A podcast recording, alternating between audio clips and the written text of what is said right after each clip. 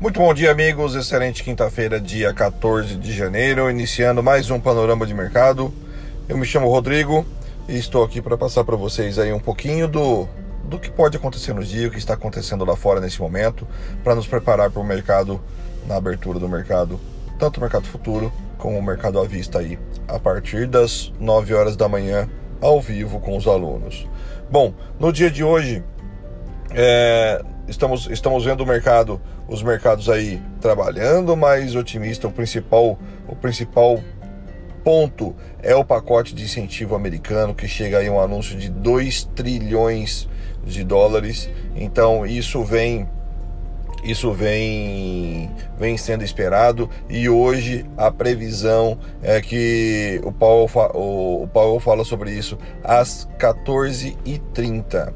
Tá? Então Aqui, por aqui a gente tem a demissão de André Beltrão por Bolsonaro, que pegou, pegou a bolsa na reta final do pregão ontem e, e deve continuar pesando as ações do Banco do Brasil e atingindo a, a insegurança no setor para gente, a gente analisar isso, tá? Então, e vamos esperar e ver o que, o mercado tem para mostrar para gente. Bom, no dia de hoje, olhando para a agenda, temos um dia é, às 10h30, temos aí pedido iniciais de seguro-desemprego, que é notícia importante americana.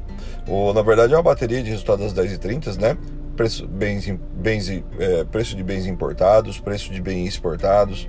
Então, às 13 horas, nós temos aí discurso de membros do FONC, já o falando. Às 14h30, o, o discurso tão aguardado, que é o discurso do Powell, que é o presidente do Fed, vai falar sobre essa, a princípio, sobre a ajuda sobre o incentivo é, do governo americano a, de 2 trilhões de dólares em relação à pandemia.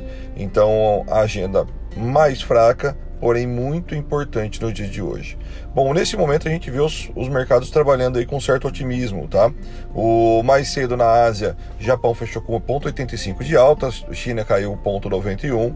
Os futuros americanos nesse momento, o S&P trabalha com 0,11 e o Dow Jones com 0,26 de alta.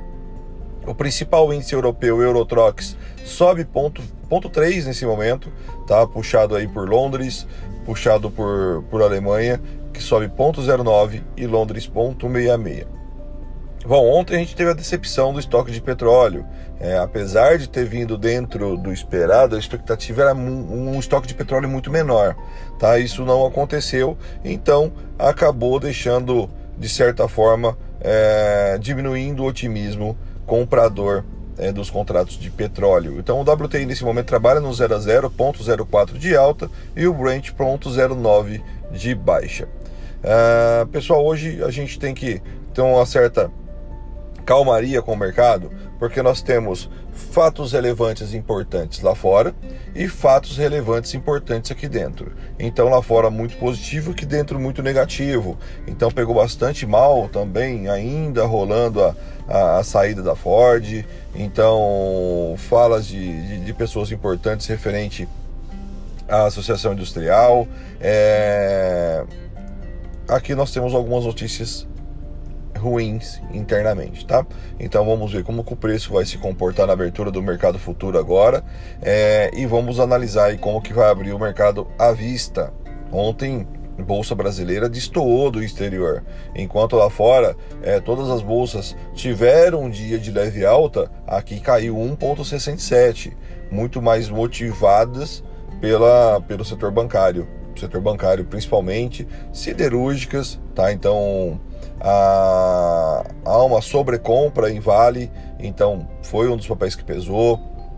Gerdau, CSN, os Minas, todos os papéis pesaram em bolsa ontem. Então vamos analisar como o mercado vai se comportar hoje e esperar pro day trader, para quem faz operações intradiárias, esperar o mercado mostrar para vocês o que é para ser feito e não vocês quererem mostrar para o mercado. Valeu, até mais.